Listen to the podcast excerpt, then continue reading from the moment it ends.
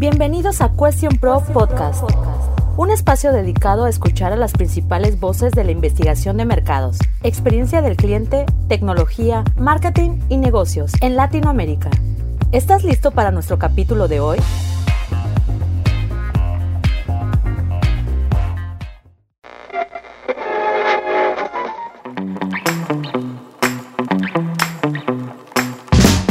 En Cuestión Pro Podcast nos acompañan expertos en experiencia del cliente, Alicia Hortaneda de Inteligo Group y Alexis Herrera de The Market Connection Group. Como anfitrión, Emiliano Orduña, CX Project Manager, y Raúl Rodríguez, director de Question Pro CX en Latinoamérica. Comenzamos. ¿Qué tal amigos? Muy buenos días. Bienvenidos a este nuevo episodio y hoy un tema eh, interesantísimo, eh, la experiencia del cliente en la industria bancaria y financiera. Y tenemos hoy a dos expertos en el, en, el tema, dos rockstars de la experiencia del cliente, además en la industria financiera. Entonces, déjenme eh, presentarnos. Un gusto saludarlos. Yo soy Raúl Rodríguez, estoy a cargo de la división de eh, Customer Experience en Cuestión Pro para América Latina. Me acompaña, como siempre, mi colega y amigo Emiliano Orduña. Él es Project Manager y está en la parte comercial también en Cuestión Pro, en la, división de CX. Tenemos a Alicia Ontaneda, Head of Customer Experience en Inteligo Group, experimentada estratega con mentalidad comercial y un historial comprobable en excelencia en el servicio del cliente. con un MBA en EGADE Business School, eh, más de 12 años de experiencia gerencial en consultoría de procesos, proyectos y producto y líder de experiencia del cliente y canales digitales en Inteligo Group. Bienvenida, Alicia. Muchas gracias. Muchas gracias a ustedes. Buenos días a todos.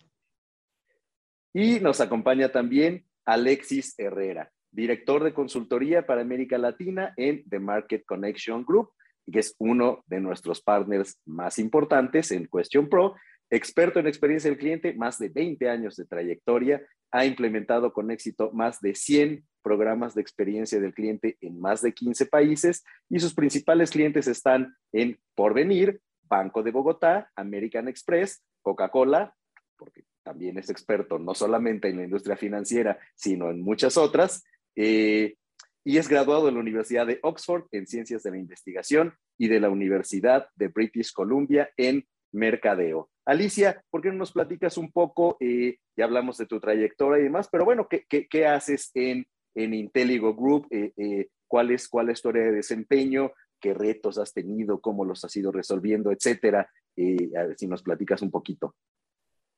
Sí, gracias, Raúl. De hecho, eh, un poquito para que la gente eh, sepa qué es Inteligo Group, eh, nuestra organización es un holding del grupo Intercorp, que en Perú es un grupo sumamente grande y reconocido, y brinda asesoría financiera y patrimonial a través de diversas soluciones que se ajustan al perfil y necesidades de nuestros clientes, ¿no? Siendo nuestro principal propósito desarrollar el futuro de nuestros clientes para que puedan disfrutar del presente. Actualmente, este, este grupo tiene tres, tipos de negocio. Yo me encargo de ver los tres tipos de negocio, por ende hay una gama de información súper rica que, rescatamos en cada uno de ellos por sus particularidades. Y mi puesto, como, como comentaban, es head de, experiencia al cliente y canales digitales. ¿no? Entonces, eh, yo me dedico, tengo dos, dos grupos de, de equipos, uno dedicado a todo lo que es el journey del cliente, no solo en la parte digital, sino en la parte presencial. Y por el otro lado, tengo todo lo que son squads de experimentación para justamente mejorar la experiencia dentro de nuestros canales digitales, ¿no? Y empezar a, buscar nuevas soluciones, tanto en productos como en servicios en, en estos canales. Muy bien, pues interesantísimo. La verdad es que además cómo confluyen ahora eh, todo lo que tiene que ver con los medios digitales y la experiencia del cliente, ¿no? Al, hablar de uno de los, de los pilares, digamos, de la experiencia del cliente, que es la unicanalidad, pues bueno, primordial ahí eh, eh, el, que confluya, ¿no? los temas de experiencia del cliente con los medios digitales hace todo, todo el sentido en, en, una estrategia. Alexis, ¿qué nos puedes platicar de, de, Market Connection Group?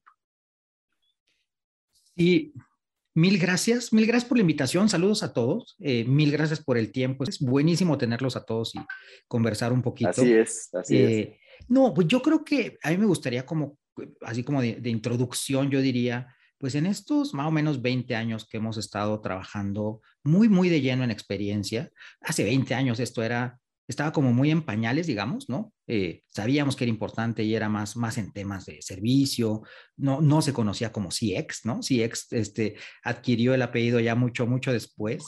Así pero, es. Pero cuando apenas empezamos con este tema, eh, veíamos que las organizaciones lo tenían más en un, en un lugar de eh, servicio a clientes, ¿no? y, y canales de atención y esto, y de pronto, conforme en los últimos 20 años, yo creo que un cambio súper importante que se ha dado en todos los sectores, muy particularmente en el sector financiero, muy particularmente, es que ha habido un empoderamiento del consumidor enorme. Entonces, hoy, eh, hoy la gente decide, ¿no? Este, mucho más que, mucho más que antes, suena bien trillado, tiene mucho más opciones.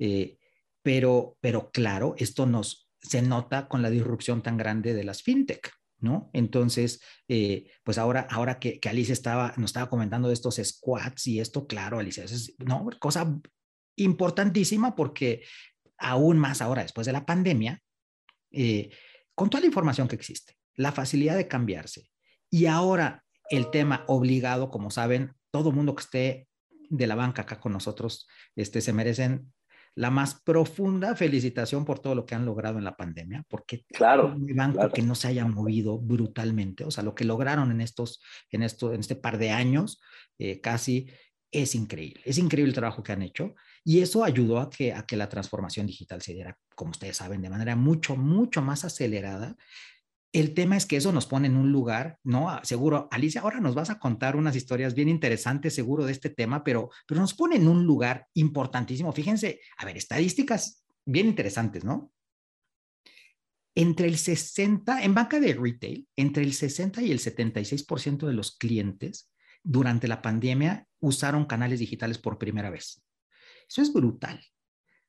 Ahora bien, antes el, medio, eh, es decir, el medio más usado era la oficina, con el 35% de preferencia de uso. Hoy eso está en el 10%.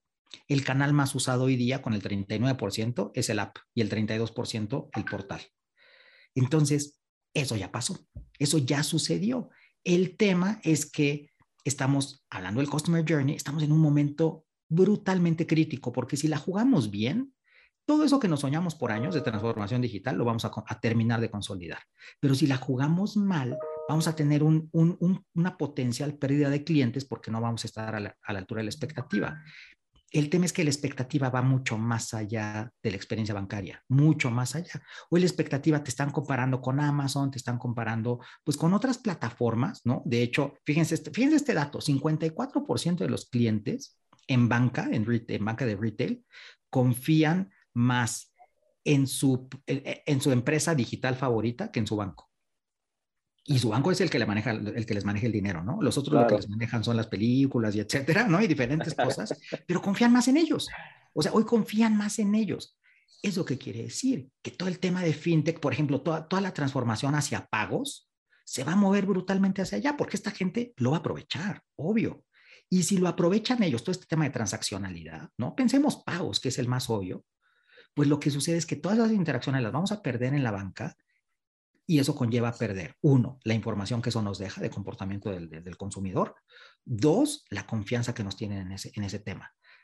Y de a poco podríamos tender a ir perdiendo la relación, ¿ok? En lo que las fintech van madurando en, en, servicios bancarios más de, más de segundo nivel, por ejemplo. Entonces, sí que estamos en un, en un parteaguas importantísimo. Por eso ahora que, ahora que Alicia nos contaba estos squats, me parece súper interesante. Nos cuentas un perdón que yo sé, yo sé que es una entrevista, pero es que ahora, adelante. Raúl, este, no, no, es una plática, una plática, adelante, adelante, Me llama tanto la atención lo que hace, lo que hace Alicia en ese tema, ¿no? Y un poco platicando antes, ¿no? Es, es increíble. Adelante, Alice, este, por favor. De, hecho, complementando lo que, lo que Alexis nos comenta desde el punto de vista de, de, lo que es asesoría patrimonial, sí, el año pasado ha sido sumamente golpeado. Creo que, de acuerdo a los estudios de McKinsey, eh, ha habido entre 5 y 30% eh, debido a la alta volatilidad este, de pérdidas en este, en este negocio. Este año, gracias a Dios, hemos vuelto a, levantar este, el vuelo considerablemente. Eh, yo creo que, que, en nuestro caso, este, igual que el Banco Retail, hemos estado intentando tanto a nivel interno como externo, y cuando hablo a nivel interno es a nivel organizacional, porque si tú no cambias el chip de nuestros colaboradores, y no solamente del área comercial, sino del área del back, y, se empiezan a trabajar como en equipo y, en conjunto, si no cambias ese chip desde el, desde el punto de vista de que hay que transformarnos digitalmente y hay que empezar a tener mentalidad digital, es muy difícil que llegues a los clientes, ¿correcto? Y desde el punto de vista de clientes, eh, este punto es mucho, digamos, más importante todavía porque nuestro negocio, nuestro modelo de negocio se caracteriza por, por el trato face to face, ¿no? Y, de, y muy trato personalizado con, con, un asesor comercial específico, ¿no? A diferencia del banco retail que tú, como comentaba Alexis, puedes llamar por teléfono, acercarte a una agencia y muchas veces no sabes qué ejecutivo o qué persona te está atendiendo. Acá sí la atención es muy personalizada, por ende hay mucha confianza, mucho toque de, este, incluso no vamos a llegar al tema amistad porque es totalmente profesional el tema, pero hay una relación muy estrecha con tu asesor. Eh, el COVID ha cambiado un poco también esta, esta forma de pensar, ha, tenido que haber este vuelco de estos clientes. Y dentro de este negocio también eh, comentar de que la mayoría de nuestros clientes tienen un, este, una edad promedio mayor a los 60 años. Por ende, eh, siempre tenemos estos paradigmas de que las personas mayores son menos digitales que eh, una persona pues, ¿no? de 40 hacia abajo. Entonces, había mucha resistencia al cambio. Ese es el mensaje que quería darles, ¿no? El COVID ha generado de que aquellas personas, como decía Alexis, eh, que no querían, tal vez se negaban al tema de, de, por qué tengo que usar mi canal digital si tengo a mi asesor al costado, se vean obligadas a, conectarse a los servicios digitales que ofrecemos, a, eh, empezar a navegar dentro de, estas páginas y empezar a autoservirse, ¿no? Y eso ha, llevado una revolución a pasos agigantados. Yo creo que entre el año pasado y este año debemos de haber avanzado en lo que es transformación digital. Creo que aquellos 10 años que nos costaba a todos tratar de, subirlos al coche a todos, ¿no? Entonces, eh, yo creo que ha sido súper importante, eh, hablábamos hace un tiempo de lo del vaso medio lleno, vaso medio vacío. Eh, si bien el COVID a todos nos ha afectado a nivel familiar, a empresas y todo, si vemos las cosas positivas, creo que ha generado también una revolución y un cambio de paradigmas en todo, en todo tipo de negocios. Estás escuchando Cuestión Pro Podcast.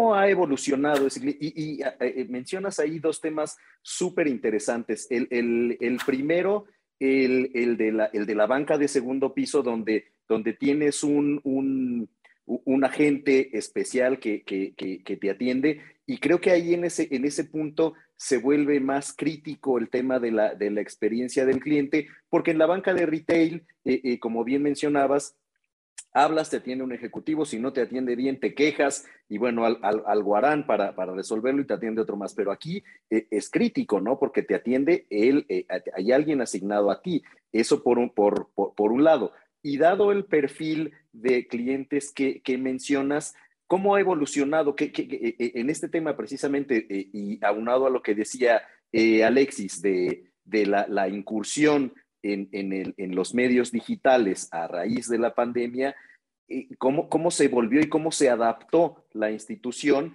a un usuario que tradicionalmente prefería ir a la sucursal o prefería el teléfono. Sí, em, como te comentaba, y, voy a contar un par de anécdotas por ahí, ¿no? Este, creo que igual que, que a mucha gente, al momento que dijeron cerramos fronteras y, y, esto, la gente era un poco optimista y decía, no, esto va a pasar en una semana, dos semanas, ¿no? ¿no? O sea, como que ibas diciendo, ya, son dos semanas en tu casa y de ahí regresas a la, a la oficina. Entonces, al inicio como que no había tanto eh, no se sentía tanto golpe, ¿no? Más que nada, habían llamadas por teléfono para saber, oye, ¿cómo va mi, mi patrimonio? ¿Cayó o no cayó la acción? ¿no? Una cosa así con el, con el asesor que sí se vio afectado en el sentido de todo por teléfono, porque por más que les decíamos, entren a la página, era, no, porque en tres semanas ya voy a la oficina y me lo cuentas presencialmente, nos tomamos un cafecito y ya están. Eh, hubo una, una prácticamente masiva este, concurrencia y solicitudes de eh, ser capacitados a los clientes por el canal digital. Nos tuvimos que ingeniar bastante este, buscando cómo podíamos hacer que el cliente ingrese a la zona segura, se registre, se dé de alta, busque navegue dentro de la web. Entonces, hubieron varios mecanismos para ayudarlos, ¿no? Este, hay, hay un montón de anécdotas que, que, hemos tenido que hacer entre que mandar fotos por donde tienes que entrar, mandárselas por WhatsApp, este, llamarlos por Zoom, o sea, eh, ¿cómo entro a un Zoom? No, ya te llamo por Facebook. Eh, no, ¿cómo entro? o te llamo por, este, por WhatsApp. No, o sea, era, era bien complejo para muchos clientes adultos mayor eh, tratar de conectarse con nosotros en temas digitales. ¿no? Y yo creo que poco a poco han empezado ya ellos mismos a navegar o tal vez con ayuda de los familiares a incursionar. ¿no? Entonces, y como te digo, nosotros también nos hemos ingeniado para con videitos enseñarles cómo, cómo ingresar a la web. Eh, con respecto al, tema de cómo nos hemos estado eh, organizando, yo creo que hay tres puntos en donde nos hemos estado enfocando eh, y casi todo ha sido a nivel componente digital, ¿no? Eh, hemos estado mejorando la integración entre nuestros sistemas. Eh, hay, mucho, hay muchos espaguetis dentro de las organizaciones y sobre todo en la, en la banca. Y cuando hablo de espaguetis es las conexiones entre nuestros sistemas, la información claro. que viaja e incluso este, algunas islas. Podrías tener algunas silos o islas y que no se notaba mucho, no sé, este, se, se notaba mucho, digamos, de cara al cliente porque tú estás al, adentro trabajando y, y, haciendo organización, pero hemos tenido que hacer muchos esfuerzos para solucionar en general este, este tema. Nos hemos enfocado mucho también en la personalización. Creo que justamente eh, ya se veía, se venía hablando un poco y lo íbamos notando en los journeys de los clientes, ¿no? Y cuando nosotros hablamos del journey del cliente, veíamos cuáles eran sus momentos dentro de la, de la página, hablando enfocada a, nuestra zona segura, y empezábamos a identificar dónde estaban sus puntos de dolor y demás, e íbamos haciendo encuestas, este, un poco utilizando la herramienta que, que ustedes, este, Question Pro, ¿no? Eh, utilizábamos también otros mecanismos para identificar a nuestros clientes y empezar a, ver, pero generalmente era como que, ok, hay un dolor aquí, vamos a solucionarlo, y no nos estábamos enfocando que tal vez el dolor era para un grupo específico, por llamarlo así, un clúster de clientes. Y, y, ahora con este tema, este, con lo que ha sucedido, hemos empezado a trabajar mucho con data, mucho con analítica digital, hemos empezado a trabajar a pasos agigantados en todo lo que es eh, fomentar la simplicidad de la experiencia en el cliente, ¿no? Dentro de nuestros canales digitales. Qué, qué, qué interesante, eh, eh, Alicia. Sí, la verdad es que retador ahí para, para un, un, perfil de cliente tan particular como el de, como el de ustedes y además para, para un, un tema que no es el, el, el, el, de la banca de, de retail y demás, donde, bueno, quizá ahí hubo que hacer, eh, ser mucho más ágil. Ahí, eh, Alexis, en ese sentido, eh, ¿cómo, ¿cómo, ha evolucionado el, tanto la industria como los clientes en, en, la, en la banca de, retail. Sí, total, total, gracias. Eh, Raúl, fíjate que, pues, a todo el equipo, ¿no? Hay un, hay un tema que es clarísimo el tema de transformación digital, pero contraintuitivamente lo que está sucediendo es que la transformación digital está poniendo mucho más presión en las oficinas. Si bien la gente hoy va menos a las oficinas, esa interacción que hoy nos comentaba Alicia de tan cercana con los clientes, eso en banca de retail ha sido de toda la vida. O sea, yo me acuerdo, ¿no? Nuestros papás, nuestros abuelos, muchos de ellos, su mejor amigo era el banquero. O sea, era, era mi banquero, ¿no? Y definitivamente eso era, es decir, era parte de la casa porque era el que te hacía la vida. Eh, mucha gente que está en la familia. Total, el banquero, el sacerdote y el médico. O sea, el sacerdote y el médico, sí, tal cual. O sea, así, así, así era el tema. Es. Y el crecimiento en la banca de retail nos ha llevado a perder esa conexión personal, naturalmente, ¿no? Ahora bien, con el tema digital, lo que sucede es que los bancos se, se, están enfrentando y se van a enfrentar cada vez más a perder esa interacción personal, que eso sí no te lo quita nadie. Es decir, ¿cuál es la defensa contra las fintech? el tema personal, mi banquero, el que me ayuda, el que me entiende, el que me asesora, el que, ¿no? Entonces, si pensamos un poco cómo está estructurada normalmente la banca, pensemos en el tema de ventas, ¿no? Y ahora, ahora Alicia nos comentaba esos, esas islas, ¿no? Pensemos en el tema de venta. Se lanza una campaña, se hace, pensemos en marketing, ¿no? Se hace un análisis de datos, vemos quién está mejor perfilado para esa campaña de tarjeta de crédito, pensemos, y entonces eso se baja a las fuerzas comerciales, se baja a las sucursales, se detona una campaña, se le pone un objetivo a la gente que está enfrente del cliente, se le dice tienes que llegar a tu objetivo tal. Más o menos así, cada, cada gerente de producto tiene una campaña parecida. Y entonces quien está enfrente del cliente le llega seis o siete campañas al tiempo, tiene que llegar a sus objetivos de venta. El gerente lo trae, bueno, porque estamos hablando de la banca, entonces hay que llegar a los objetivos. Punto. Y entonces, en ese tema, lo que sucede cuando el cliente se sienta ahí enfrente, que ahora se sienta mucho menos que antes, esos momentos son valiosísimos, es oro molido, ¿no? Porque ya no es lo de antes, donde tienes un tráfico mucho más ágil en sucursales. La transaccionalidad ya se movió a otro lado, ya se pierden esos, esos momentos, muchos de esos momentos. O sea que lo tienes que capitalizar a como de lugar. Pero cuando traes todas estas campañas, pues lo que sucede es que el cliente se sienta y el ejecutivo le ve cara de tarjeta de crédito o no le ve cara de tarjeta de crédito. Y entonces el cliente se siente y ¿qué sucede? Sí, y más o menos cuáles son sus ingresos. Entonces tú como cliente te sientas como diciendo, pues primero me, me van, me están, sí, me están diciendo a ver si soy merecedor o no soy merecedor, si me van a poder prestar o no. Eso es una desconexión brutal con el cliente, brutal. Ese cambio de chip, de decir, a ver, espera, ¿qué estamos jugando? Y lo que estamos jugando es en la industria financiera, lo que jugamos es a mejorarle la vida a nuestros clientes a través de soluciones financieras. Eso hacemos, eso hacemos. Y son, y son soluciones de vida. Nosotros tenemos un estudio bien interesante. Lo que más estrés genera en la vida de la gente, nosotros pensábamos que era el tema de salud. Nosotros trabajamos mucho en el sector médico y el sector financiero y mucho con los dos. Pensábamos que era el tema de salud. No es cierto. Lo que más estresa a la gente es el tema económico es el estresor número uno en la vida de la gente. Luego entonces tienes un cliente que llega con una emocionalidad grande y le pides cuánto gana. Se deshace la experiencia. Justo ahí. De entrada. De entrada. De entrada, no, no solo le decimos rompes el impulso de compra, que es, es el 1.0 de la experiencia. No rompas el impulso de compra. ¿Qué tienes que hacer para no romper el impulso de compra? Hablando de los journeys, ¿no? Un poco, un poco para toda la audiencia. Empieza por ahí. ¿Cuál es el impulso de compra de tus clientes? ¿Qué tienes que hacer para que no los rompas? Hoy pensamos los, las ventas por WhatsApp, ¿no? Cuando, cuando pedimos una pizza, pero hay mil cosas que se están vendiendo por WhatsApp. Cuando tú escribes y no te contestan los siguientes tres a cinco minutos, ya perdiste el impulso de compra. Ahí lo perdiste. ¿Qué tienes que hacer por diseño, por proceso, para no perder el impulso de compra? Hay que voltear a ver esos momentos. Si volvemos al tema de asesoría, ¿no? Y ahora, ahora que Alicia nos contaba mucho de la agilidad en la que están trabajando, a ver, pensemos en los pilares de experiencia. Los pilares, así como tenemos la pirámide, la pirámide de Maslow, ¿no? Y esa es así como incontrovertible, pues, o sea, tú no puedes buscar una superación personal si no tienes para comer, básicamente, ¿no? Igualito pasa con experiencia y la pirámide es bien clarita. Primero que los clientes logren lo que quieren, lo primero, ¿no?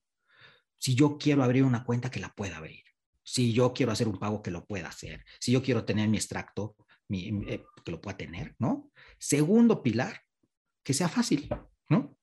Entonces, ok, sí pude, sí pude pagar, pero bueno, eso tuve que ir, no traía la información, la señorita de la caja no tenía mis datos, no me pudo proporcionar los datos de la cuenta, me dijo, no, si usted no trae su, extracto, esto pasa, ¿no? Este, todo, lo que suene familiar, ¿no?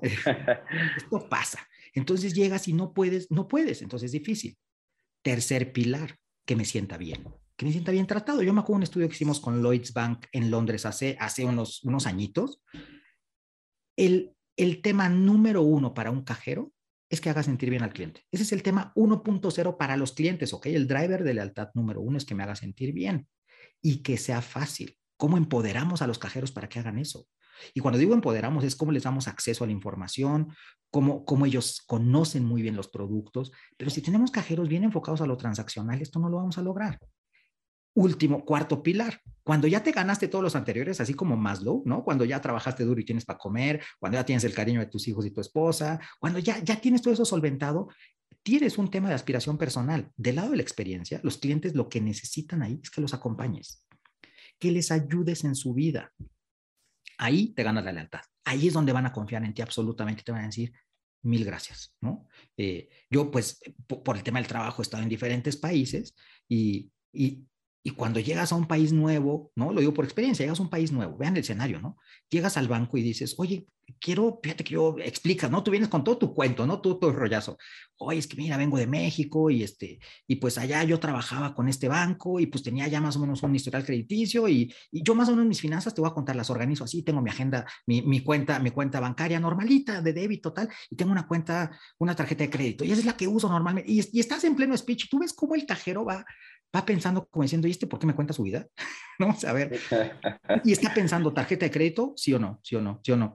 Y entonces, después de todo ese rollo que tú le sueltas, lo que te contesta normalmente, esto yo lo medí mucho, tengo, tengo, lo tengo grabado, ¿no? Porque para algunos clientes hicimos ahí mystery shopping y yo hice muchos, ¿no? Pues estaba en ese escenario.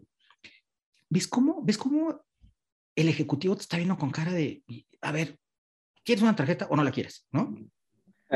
Yo, ¿cómo sería diferente? O sea, ¿qué tal que me han dicho, oye, bienvenido? A ver, antes que nada, con esto que me cuentas, llegaste al lugar indicado. Lo primero que te tengo que decir es eso, llegaste al lugar, aquí es, esta es tu casa. Esto que me cuentas que necesitas, tenemos un portafolio increíble para ti.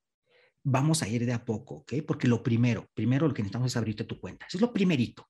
Después, tenemos que pasar la tarjeta de crédito, pero para eso necesitamos historial, sé que no tienen, me lo estás diciendo, vamos a hacer un sobrecupo con esta. Y, entonces me enganchan y entonces me acompañan en mi vida financiera y me dan soluciones. Es así de fácil. No hubo un solo banco en tres países que me, que me dijeran así de fácil. Pero hay que entender por qué pasa esto. Trae seis o siete campañas de venta, tiene que llegar a sus números y está pensando de manera transaccional, no de manera, es decir, Hoy la banca está pensando en el aquí y el ahora, llegar a los números hoy, eh, vendí producto, no vendí producto. Y cuando vemos a los, que, a los bancos son verdaderamente exitosos en experiencia del cliente, su métrica principal es Customer Lifetime Value. Esa es su métrica. Entonces tú volteas a ver a USAA, ¿no? NPS de 78, tiene el Customer Lifetime Value más, más largo de toda la banca. Sus clientes se van porque se mueren, literalmente, tienen el churn más bajito de toda la industria. Cuando tú ves venta cruzada, es la más alta de la industria. Cuando ves todos esos indicadores de sostenibilidad, en todos, en todos son los mejores, en todos son los mejores en lealtad. Entienden que lo que dan son soluciones. Entonces, imagínense poniendo el escenario, ¿no? La gente se está yendo a digital, estás perdiendo interacciones, esas interacciones tienes que vivir y morir porque esas interacciones sean increíbles con tus clientes. Que verdaderamente tu gente tenga ese mindset de decir, vamos por sostenibilidad. Pero ¿qué, ¿qué, haces ahí? Tienes que trabajar mucho más atrás, tienes que trabajar muchísimo con el liderazgo del banco y decir, venga, esto es negocio. Y no quiere decir que no llegamos a los números, hay que llegar a los números, ¿no? Claro, eh, claro, eh, Es decir, hay que cambiar la llanta del coche con el coche andando. Eso es seguro. pero ese es el reto que tenemos en experiencia hoy día en el sector financiero porque a todo negocio le llega su Uber, a todo negocio le llega. Y hoy en el sector financiero está pasando. Entonces nos tenemos que poner las pilas durísimo en el tema experiencia, cómo lo bajamos a las interacciones. Te invitamos a ser parte del Ex Day Latam 2022, el evento online dedicado a la investigación de mercados y la experiencia del cliente. Regístrate gratis en el link de nuestra biografía.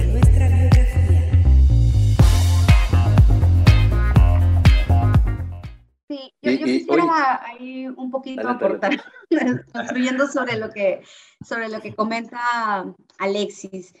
Sí, de hecho, eh, yo creo que hay, hay diferentes formas de ver estos pilares. Eh, los que ha comentado Alexis son súper, pero súper importantísimos.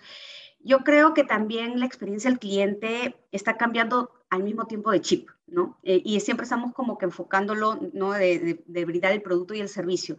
Pero si vamos un poquito más allá, ese producto y servicio, ¿dónde se crea o cómo se concibe, ¿no? Y se crea adentro, como decía Alexis, ¿no? Entonces, yo creo que, que si hacemos una pirámide y, hablamos de tres, este, de tres principales puntos o ejes, eh, creo que lo que es la organización, cómo la organización se está preparando, capacitando a la gente, cómo está empezando a empoderar a, los colaboradores para tomar decisiones, cómo están empezando a, a dejar que te equivoques y, no castigarte por equivocarte, sino más bien aplaudirte porque cada vez que te equivoques estás mejorando o estás encontrando alguna hipótesis que tal vez no era. Este, y aprendiendo. iba a generar, exacto, y no va a generar ese efecto wow. Eh, el siguiente, el siguiente punto que, que yo considero es el, tema de los, este, si bien la organización hace esos esfuerzos, también hay mucho que tiene que ver con el colaborador con que se quiera subir a esta ola, con que quiera este, cambiar la mentalidad a, nivel digital y que quiera eh, cambiar la mentalidad de que si no está atendiendo al cliente face to face, también es parte de la experiencia que el cliente va a tener, ¿no? Y no pensar en que es mi horario de trabajo, tengo que hacer estas cosas y ta, ta, ta, ta, ta, salí y bueno, ya tú comercial es tu, chamba, ¿no? Arréglatelas tú con el cliente, sino que también tenga ese, desde su puesto de trabajo, tenga esa mentalidad de cómo puedo yo mejorar o cómo puedo yo cambiar este, mi trabajo y hacerlo más eficiente de tal forma que eso impacte positivamente en el trato que va a tener este colaborador, ¿no? Y del lado, del, y del lado como decía Alexis, eh, no ser tan fríos con el, con el cliente, de, mirar mis números y preocuparme por mis números porque es la meta que me están dando, sino empatizar, que creo que es lo que hoy en día se está buscando, eh, yo creo que hay muchas, muchas empresas donde gestión humana está buscando mucho esta, estas capacitaciones de los colaboradores con respecto a cómo empatizar y ponerte los zapatos del cliente para generar esta conexión ¿no? Y, como comentaba también Alexis, dentro de los canales digitales se puede perder esa conexión, pero todo está en cómo tú generas ese journey y te pones en los zapatos del cliente pensando, oye, posiblemente voy a tener un cliente que sí conoce de, en este caso de, de, de inversiones, y va a ser el journey rápido, pero ¿cómo lo haría mi mamá? ¿Cómo lo haría mi abuela? ¿Cómo lo haría una persona que no tiene ese conocimiento? Entonces, pensar en esas personas mientras tú vas construyendo ese journey, es donde te, va a dar que, si bien no vas a tener ese contacto tal vez muy face to face, que lo puedes también este, suplantar con un chatbot o con, un o con, con, estos tooltips que hoy en día se ponen en los canales digitales para, oye, no sé, no sé qué significa, no sé, pues el código ICING, no sé qué significa este, una renta fija y me pones un concepto ya no tengo que voltear a buscar a un asesor para que me absuelva esa consulta porque me la estás brindando dentro del canal. Entonces, esos son los momentos wow o los momentos de experiencia que tú tienes que empezar a buscar en estos canales para tratar de alguna forma que siempre no va a ser lo mismo que un contacto face to face, que un contacto con un ser humano, pero que te va a aliviar un poco dentro del journey. Y el último punto que creo que también es súper importante y tiene mucho que ver con lo que Alexis al inicio comentaba en, la conversación, es que este tema de experiencia del cliente ha nacido hace un par de añitos nomás, pero si, o sea, si vemos, yo también tengo un poquito más de 12 años de experiencia, pero no vamos a decirlo por edad, pero creo que, este, creo que este tema es un mix de lo que hacía servicio, al, servicio de atención al cliente con lo que hacía un área de procesos. ¿No? Y crear un journey de cliente tiene mucho que ver con un área de procesos. O sea, una persona que hace un journey tiene que saber muy bien cómo hacer un eficiente el proceso dentro de, del journey del cliente. Y para eso tienes que, eh, digamos, orquestar reuniones con gente al interno. Muchas veces cuando hacemos journeys decimos, ok, esto es lo mejor que el cliente le puede pasar, pero no estamos viendo al interno cómo podría afectar a nivel regulatorio si nos podría caer una multita por ahí, y nosotros tenemos muchos stoppers con la parte regulatoria. Eh, a nivel de legal, tenemos que poner un disclaimer para que el cliente sepa que si hace tal acción, no, no este, nosotros nos tenemos que proteger también de alguna forma y lo tenemos que proteger también a él. A nivel eh, riesgos, oye, es un riesgo reputacional, si pongo el journey de esta forma, es un riesgo operativo, si doy estas opciones. Entonces, hay muchas cosas que orquestar al, al interno para crear realmente un journey que se traduzca en una, en una experiencia placentera, ¿no? Entonces, eh, por ahí va mi comentario. Y, y, eso, y eso paga, ¿no? Eh, eh, Alicia, yo no, quisiera dejar de mencionar que, que, que, Inteligo Group, además que con todo esto, y aquí pongo un comentario ahí que, que nos da nuestro amigo Sergio Augusto Rotzevich, ratificando lo que comenta Alexis, empatizar primero me quito mis zapatos para luego ponerme en los del cliente. Esta es ese gran desafío. Aquella organización que internalice este concepto va a poder tener KPIs exitosos, CLB, CES, NPS, y quiero enfatizar que Inteligo tiene unos índices de este tipo altísimos. Si nos platicas por ahí, Alice. Es la clave, es la clave. O sea, si tú no empatizas, y no, y no te pones en los zapatos de a quién le estás generando ese journey, a quién le estás dando esta solución, va a ser muy difícil que tu cliente realmente se sienta a gusto navegando o utilizando tus productos o servicios, ¿no? Claro, claro. Y otra, otra analogía valiosísima de, de, Sergio, nunca olvidarnos de aquel tendero del barrio que nos vio crecer y sabía todo de nosotros. así debiera ser, ahora, ¿no? Así es, así es. Sí, totalmente. Emilia, totalmente. Yo creo que, yo escuchando, escuchando estas perspectivas, yo creo que, y ahora preguntabas, ¿no, Raúl, sobre, sobre los indicadores de, de Alicia, ¿no? Los que, los que ella va liderando. Eh, y yo creo que tenemos aquí de aprendizaje para todos. Tenemos un caso de éxito brutal en, en que la tenemos aquí sentada, ¿no? Eh, tienen un NPS brutal, ¿no? Este, eh, ahora, ahora nos cuentas, pero ahora yo hablaba de USAA, pues ahí están, ¿no? O sea, están, están en el top, top, top, ¿no? Es un NPS brutal. Conversando con Alicia antes, eh, Fíjense qué interesante, Alicia, ahora ella está en experiencia del cliente, pero ella viene de procesos. Sí. Entonces, ojo, ojo todos, este es un aprendizaje increíble. Este tema de experiencia, cuando se empezó a poner de moda, se empezó a ir a ese lado de mapemos journeys, escuchemos lo que dice el cliente, eh, sensibilicemos hacia el cliente. O sea, se fue a un lado, uno, totalmente del lado del cliente, y ahora voy a clarificar un poco este tema, entonces más que servicio, empezó a, entenderse un poco mal, siento yo, como servilismo, como lo que el cliente quiera. Y entonces se viene esta pregunta enorme, y el cliente siempre tiene la razón, ahora la contestamos. Pero entonces, si los clientes decían, oye, este, quiero que, que me gustaría que abrieran hasta las nueve de la noche, ¿no? Pues hay quien le entendió y en su modelo de negocio lo podía hacer pero hay que entender que hacia atrás hay un modelo de negocio, número uno. Número dos, hay unos procesos. Alicia ahora nos comentaba todo el tema, todo el tema de compliance.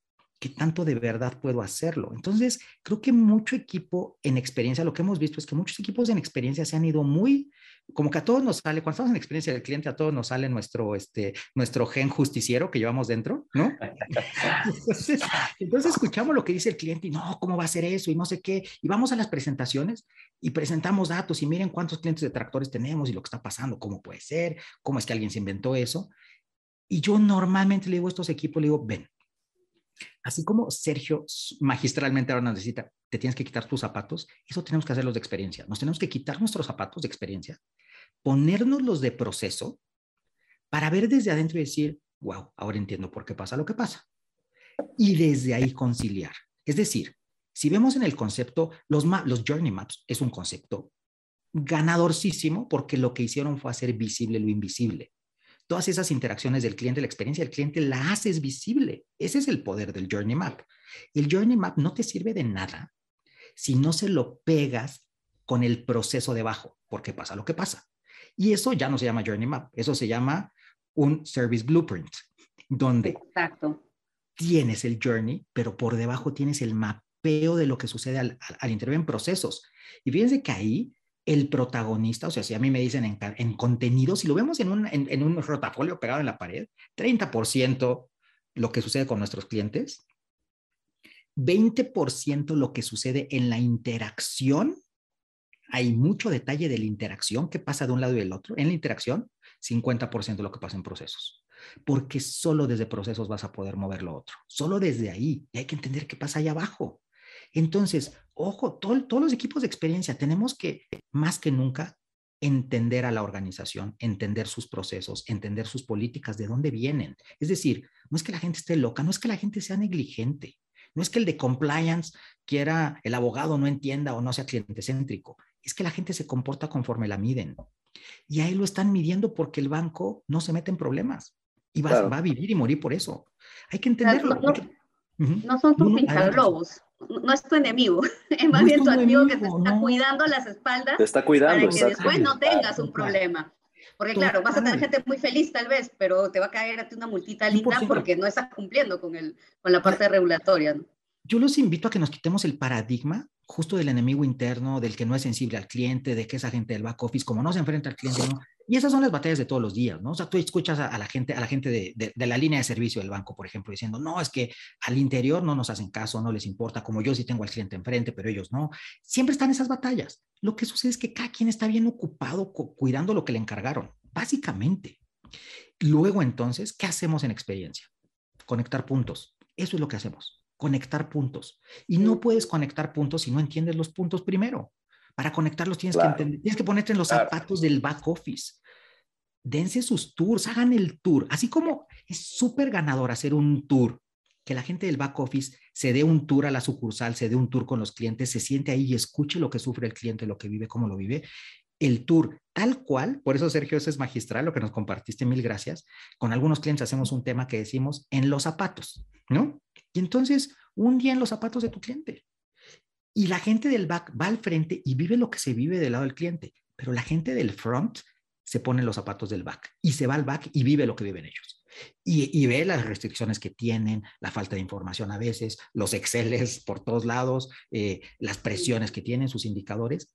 De ahí empezamos a integrar conversaciones y sí, hoy, hoy se puede hacer, ¿no? O sea, eso es una belleza. Question Pro permite escuchar al cliente de manera súper granular en tiempo real. Eso es oro molido, porque esa voz del cliente es la que tienes que poner en el centro de la conversación y ahí es que nos alineamos todos, pero nos tenemos que poner en los zapatos de los demás, conectar puntos, ¿no? Eh, si a mí me preguntan, ¿cuál es la competencia número uno que la gente de experiencia debe de adquirir en 2022? Procesos, procesos.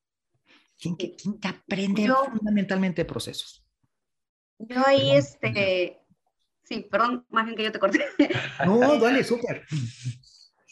Sí, mira, yo creo que hoy en día hay algo súper interesante eh, que lo, que lo que estabas comentando sobre el, el, blueprint es súper importante y creo que eh, en muchas áreas, eh, o mejor dicho, en muchas industrias, nos estamos quitando esa parte de todo lo que es el análisis de experiencia del cliente y nos vamos de frente al Journey Map, ¿no? Y no estamos revisando esta parte. Y, y, hoy en día ya se habla de lo que es el, el service design, ¿no? O sea, el diseño del servicio, porque justamente las organizaciones nos estamos dando cuenta que estamos mirando digamos, si, ponemos esto en un teatro, estamos mirando a los actores, ¿no? Estamos mirando todo lo que todo lo que está pasando en el teatro, tú te sientas y ves la obra y todo perfecto, pero atrás de bambalinas está toda esa gente que está el maquillador, está el que te cambia la ropa cuando entra el actor, está el de logística, está el de las luces, entonces hay muchas cosas atrás que, que si esas cosas no funcionan y no se orquestan y tienen una sincronicidad eh, y una eficiencia, lo que está este, mostrándose en la obra teatral, pues se va a ir al tacho, ¿no? Entonces, llévalo a tu empresa y ponte a pensar en qué cosa es lo que, lo que tú tienes que hacer y tienes que negociar. A mí me fastidian a veces porque me dicen, ay, tú eres este, abogado del diablo. No, no soy abogado del diablo. Yo estoy sentada y, tengo un lado tengo un lado comercial y, y, eso también es lo rico de, esta, de este tipo de posiciones, ¿no? Tienes un lado, tienes que tener mentalidad comercial para poder empatizar con el comercial y entender por qué el cliente lo llama molesto y, la preocupación de que se te va a ir este cliente y, el malestar o, digamos hasta el dolor que podría tener y que se lo transmite al asesor y el asesor obviamente angustiado, molesto, voltea a reclamar al interno. Pero también tienes que tener y tienes que empatizar con el del back, que posiblemente no tiene las herramientas automatizadas, que posiblemente no tiene algunas este, soluciones que le puede ayudar a que, a que fluya todo ese proceso. Entonces tú tienes que empezar a hacer esa, tú eres eh, en el, tú estás en el medio, ¿no? Hace muchos años cuando yo estaba en HCBC, esta posición de CX no existía. Yo venía del área de sistemas porque mi profesión es este, de sistemas, de ahí pasé a procesos, gestión de proyectos, ta, ta, ta. Terminé en un área comercial porque justamente me invitaron a crear un área y, y, y a ver todo el tema de la organización, pero desde el lado comercial y me empecé a quedar en el lado comercial y hubo un momento en el que mi, eh, mi, posición era especialista de productos. ¿Y qué hacía yo? Todos los comerciales, incluyendo mi gerente en aquel momento que era comercial, me decía, sabes que a mí me aburre todos estos temas de procesos. Este, tú habla con el pata de procesos, tú habla con el, con el tema de sistemas, tú enfócate con el tema de riesgos, ¿no? con auditoría. Entonces yo era como la traductora entre lo que el área comercial o el cliente pedía y yo volteaba y orquestaba con todas las áreas e iba diciéndole a cada área qué era lo que necesitaba, para qué lo necesitaba, negociaba con ellos acuerdos de servicio y todo eso, ¿no? Hoy yo veo esa posición de hace un par de años en HCBC y es, es, CX, es lo mismo que estoy haciendo ahora, pero ya con más herramientas y con más información, ¿no? Y como decía Alexis, este tema de tener finalmente las encuestas de satisfacción, finalmente ir viendo que tu NPS no simplemente es un número, no es simplemente, oye, vamos bien, estamos en, la media con, todo, con todas las empresas de nuestro sector, sino que hay que empezar a, voltear y ver a esos detractores, porque esos detractores te están generando esas alertas de que algo al, interno no está funcionando realmente como nosotros pensamos, ¿no? Entonces, hay un grupo de clientes, y ahí viene mucho el tema de hiperpersonalizar, quiere decir que ese clúster de clientes tiene un dolor en común o, por lo menos algunos dolores que podemos identificar y que si no lo solucionamos, eso va a tender a crecer, ¿no? Y eso generalmente tiene mucho impacto en el back, ¿no? En, la parte de, en la parte que no es tanto cara al cliente, ¿no? Entonces, creo que es muy importante orquestar y tener todo este diseño de servicio completo para que realmente tu número no solamente sea un a fin de año, llegué al NPS que quería, sino llegué al NPS como tenía que llegar correctamente. Síguenos en redes sociales. Encuéntranos como Cuestión Pro Latinoamérica. Eh, sí, total, en este tema que dice Alicia de los, de los detractores, les voy a decir cuál es el producto más rentable de un banco. Ojo, pongan la atención. El más rentable de un banco, como producto, ¿ok? Es la recuperación de servicio. Es el producto más rentable y lo tenemos que concebir como tal. Recuperar servicio, ahora que, Alicia nos, nos contaba esto, o sea, cuando sale un cliente detractor, Tú lanzas las encuestas, estás escuchando, pensemos que estás escuchando eh, cuando apenas se vinculó el cliente, ¿no? En, el journey es súper importante escuchar cuando apenas hicieron la compra y me, poquitito después para ver cómo le fue con ese tema, si hay un tema de que le prometimos y no le entregamos, si la tasa no era la que esperaba, si no le ha llegado el producto, si la activación fue difícil, un largo etcétera. Hay que escuchar inmediatamente y el siguiente momento, así del libro que tenemos que usar son los primeros 100 días. Está comprobado. En los primeros 100 días consolida la relación. Lo que sucede en esos 100 días cambia la experiencia hacia adelante. Pensemos que en cualquiera de estos dos momentos surge un cliente detractor. Pues escuchar es apenas el principio, porque si no vas a hacer algo, mejor no le preguntes a tu cliente. Preguntar genera una expectativa, 10 de 10. Entonces, surge un cliente detractor eh, con Question Pro, ¿no? Eso, eso funciona súper bien con la tecnología. Se manda una alerta del detractor, le llega a quien le tiene que llegar, quien se puede hacer cargo, y a veces es un equipo centralizado, a veces está descentralizado en las diferentes áreas, es un diseñito de proceso precisamente. Tenemos medido, tenemos un estudio súper interesante, 10.000 clientes detractores que cuando llegó la alerta nadie los atendió, 10.000 clientes, contra 10.000 clientes que alguien los atendió, alguien hizo ese cierre de ciclo con el cliente, es decir, el cliente se manifestó, dijo, tengo este problema, alguien le llamó al cliente y le dijo, antes que nada, mil gracias por lo que me dijiste, mil gracias, aprendimos esto, ya analicé tu caso, sabes que tienes razón, no te ha llegado tu producto, pero ya hice el monitoreo, teníamos un tema aquí con la actualización de datos, confírmame porfa tu dirección, déjame ver ahora mismo cómo está, tin, le llega el producto. Eso es hacer cierre de ciclo corto, hacerte cargo de tus detractores inmediatamente el estándar internacional en NPS es en menos de 24 horas.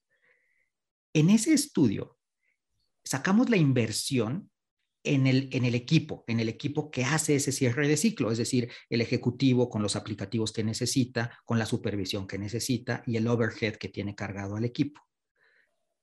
Y después sacamos cómo se, esos clientes a los que sí recuperamos, cómo modificaron sus comportamientos económicos. Es decir, nos compraron más, se quedaron más tiempo con nosotros, no se fueron, ¿no? De entrada. Cuando hicimos el análisis económico a 12 meses, tiene, este proceso tiene un retorno sobre inversión del 70%. 70%. Es brutal, es brutal, ¿no? Este, hay gente literal, ¿no? que mata por esos márgenes, ¿no? Entonces, este, como, como todos los que estamos acá queremos seguir en el negocio de la legalidad, 70% es brutal recuperar el servicio de tus clientes es un negociazo. Hay que voltear a ver ese negocio. 1.0. ¿Cuál es el caso de negocio de la lealtad? Porque si tenemos esos números, la voz, la voz, el empoderamiento y la llegada que vamos a tener en la organización va a ser completamente diferente. Vamos a tener muchas palancas que mover y las vamos a poder mover, porque estamos hablando de números, estamos hablando de banqueros, por el amor de Dios. O sea, show me the money. 1.0. Entonces, este producto de recuperación, hay que verlo como producto. Es un producto, ¿cuánto nos va a generar el producto? ¿Cuánto le vamos a invertir? ¿Cómo vamos a hacer las campañas? ¿Cómo vamos a hacer los procesos por detrás? Entonces, enfoquémonos en esos temas. Verdaderamente CX es, es un gran negocio. Hay que verlo así. Hay que empezar por verlo así, ¿no? Eh, yo estaba viendo ahorita... El, Aprendes mucho, o sea, es una parte creo que neurálgica de la organización. Creo que es la, si hablamos es la columna vertebral, porque te, organiza todo. 100%, conectar puntos y justo estar ahí, lo, lo que tú decías, eres traductor. Es o sea, matemos al, al justiciero que llevamos dentro pongámoslo en off tantito, lo necesitamos, ¿ok? Porque tenemos que ser pro clientes y tenemos, necesitamos tener esa pasión por el cliente, absolutamente. En ciertos momentos hay que ponerle off para que puedas entender lo que pasa adentro y puedas empezar a traducir. Ese es tu trabajo. Y muchas veces la traducción viene a través de los procesos, ¿no? Eh, yo, yo, veía ahorita una pregunta que nos hace Germán García. Germán, mil gracias por la pregunta. ¿Dónde puedo consultar el NPS de las empresas que cuentan con el indicador de NPS? El benchmark que tenemos de, de de sector retail, eh, banca retail, es 34-35, en eso está el NPS. es. es. un NPS, es bien competido. Entonces, hay empresas, este, Alicia está en el, en el top, ultra top, rockstar, ¿no? 78, Alicia, más o menos, en Spandan.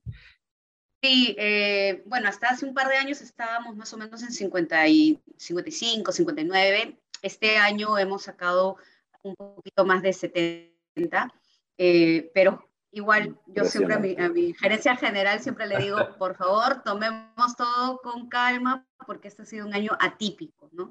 es em, atípico. y definitivamente, yo, iniciaba la conversación comentándoles que el año pasado tuvimos bastante caída y este año ha habido un, buen, este, un buen impulso.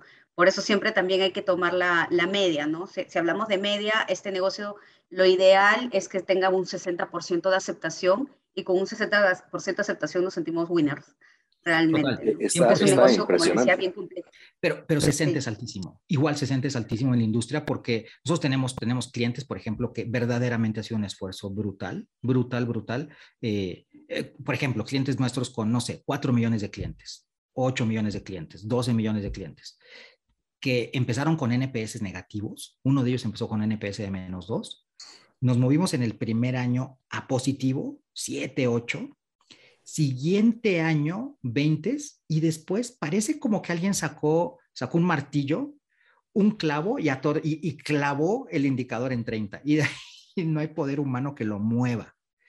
Y lo que sucede es que esos primeros cambios vienen mucho por recuperar servicio, vienen por trabajar mucho con la gente, vienen por ese lugar de la pirámide que es más emocional y que son temas que puedes trabajar, pues no es fácil, claro, es la cultura, pero, pero que los puedes, es más tangible, lo puedes trabajar más.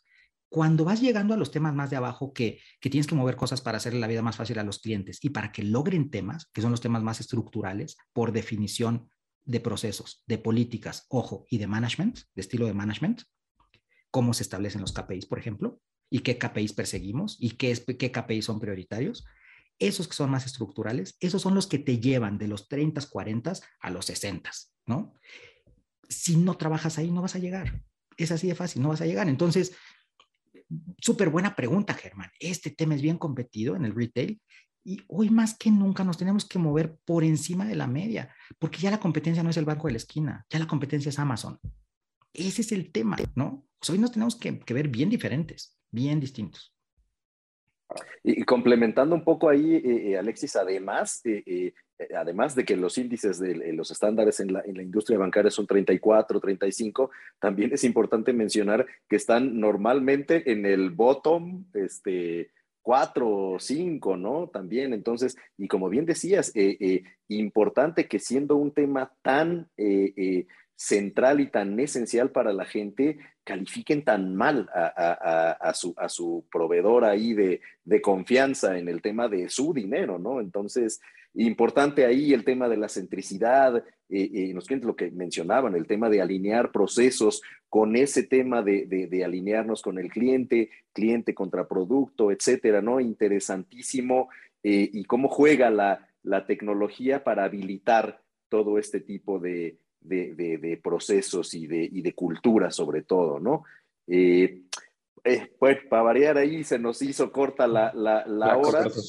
Así es, así es, nos quedan ahí muchos temas, pero bueno, no sé si, si, si nos quisieran ahí platicar ya para cerrar, eh, ya algo hemos, hemos platicado sobre, pero sobre la perspectiva de, de, del tema de la experiencia del cliente en la industria bancaria y financiera, ¿cómo lo ven, eh, Alicia?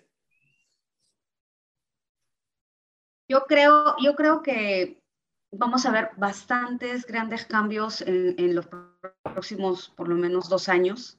Creo que hay una revolución considerable. Muchas, muchas organizaciones en el sector financiero se están uniendo para también solicitar a los entes reguladores que nos den un poco más de apertura para poder poner soluciones un poco más acorde a las necesidades de los clientes. Esperamos y tenemos estamos siendo optimistas de que nos permitan este, poder abrir estas puertas, ¿no? Porque hay muchas ganas de, brindarles mejores servicios, eh, pero también como siempre les comento, siempre tenemos que estar apalancados de lo que los entes reguladores nos den, ¿no? Yo creo que hay un par de palabras importantes eh, que, que ya están sonando y que van a sonar con mayor frecuencia y que creo que es este, si, si, si me permiten darles unos tips o, sugerencias para que empiecen a investigar, ¿no? Yo creo que el tema, como decíamos, ¿no? Somos el medio y el medio tiene que tener mucha visión 360 y tiene que tener muchos conocimientos. No necesariamente tienes que saberlo todo, pero por lo menos tienes que tener temas básicos para que puedas tener una conversación alturada con determinadas áreas. Entonces creo que, por ejemplo, el tema de data es un tema que, que deberíamos de tener dentro de nuestras áreas eh, hay, áreas de data office, pero alguien que sepa analítica de experiencia es súper rico dentro, dentro de, tu, de tu team. Eh, creo que el tema de lo que es hiperpersonalizar, ya no hablamos de personalización, hablamos de hiperpersonalizar, o sea, llegar a tal nivel en el cual tú sientas que ya tienes a un clúster definido y que, vas a poder otorgarle productos y servicios acorde a sus necesidades, y no solamente acorde a sus necesidades, sino en el momento que lo quiere, cómo lo quiere, cuándo lo quiere y en qué canal quiere ese producto. ¿No? O sea, yo, yo a veces hablo con, hablamos de la omnicanalidad, y, eso tema de la omnicanalidad también es otro punto súper rico e importante para que empiecen a investigar. Y un poco lo que nosotros vemos es, ok, este cliente quiere recibir su estado de cuenta por WhatsApp, mientras que este otro cliente no quiere el, este, que se le avise, no, no quiere recibir el, este, el estado de cuenta, pero sí quiere que le avisemos y que le mm. digamos que se vaya a, este canal digital. O tal vez este otro quiere esta información en email, pero no lo quiere en, el canal digital ni tampoco en WhatsApp. Entonces, hay diferentes matices que ya no vamos a poder estar entregando como que este bloque es para un grupo, este bloque es para otro y está cerrado. El cliente va a ir moviéndose y mucho de ese movimiento tiene que ver con muchos motores de insights, con mucho tema de omnicanalidad que tiene que estar conversando. ¿no? Y, Alexis, pues ya para, para, finalizar ahí, ¿qué nos puedes decir en ese sentido, complementarlo con, con la banca de retail como la, no, No, el mejor consejo, Alicia dijo, lo más importante, ¿no? Lo, lo más importante en el tema eh, del, de, digamos, del día a día, de la aquí y de la hora, que es lo importantísimo porque es lo que tenemos que hacer ya. Si pensamos un poquito a futuro, eh, hacia dónde tenemos que estar mirando, todo lo que hagamos para facilitarle no su vida conmigo al cliente, sino su vida con él mismo y otras actividades, eso nos va a pagar enormidades en lealtad. Todo se está moviendo para allá. Por ejemplo, todo lo que hagamos, y eso es lo que están haciendo muy bien las fintech, todo lo que hagamos para facilitarle que vía la información que tiene con nosotros, ellos puedan pagar impuestos de manera más sencilla, es calcular y pagar, va a pagar enormidades. Eh, hay, algunos ejercicios interesantes en la banca, por ejemplo, cuando sacaron todo este tema de las, las carteras digitales, ¿no? Donde tienes, antes hacíamos en sobrecitos amarillos, metíamos el dinero del súper, el dinero del paseo, el dinero de no sé qué, y el día que se te, cuando se te acababa el del paseo, pues se te acabó y ya no hay dinero para el paseo y se acabó y manejas muy bien tu presupuesto. Ese tema de las billeteras digitales, le estás facilitando la vida al cliente para que se administre mejor. Entender el cliente qué necesita de sus finanzas y vía tu servicio, le hagas la vida fácil a ellos allá, no de interacción contigo. ¿Cómo le ayudas? ¿Cómo lo educas? ¿Cómo lo acompañas? ¿Cómo lo empoderas? Nos tenemos que subir al tren del empoderamiento de los clientes. Todo lo que le ayudes a mejorar su vida y que es por ellos, te lo va a devolver brutalmente en, lealtad. Eso está clarísimo, ¿ok? Clarísimo, para allá van. Tenemos una competencia bien grande en ese sentido porque tecnológicamente hay muchas cosas que hacer, No vayamos más lejos. Amazon.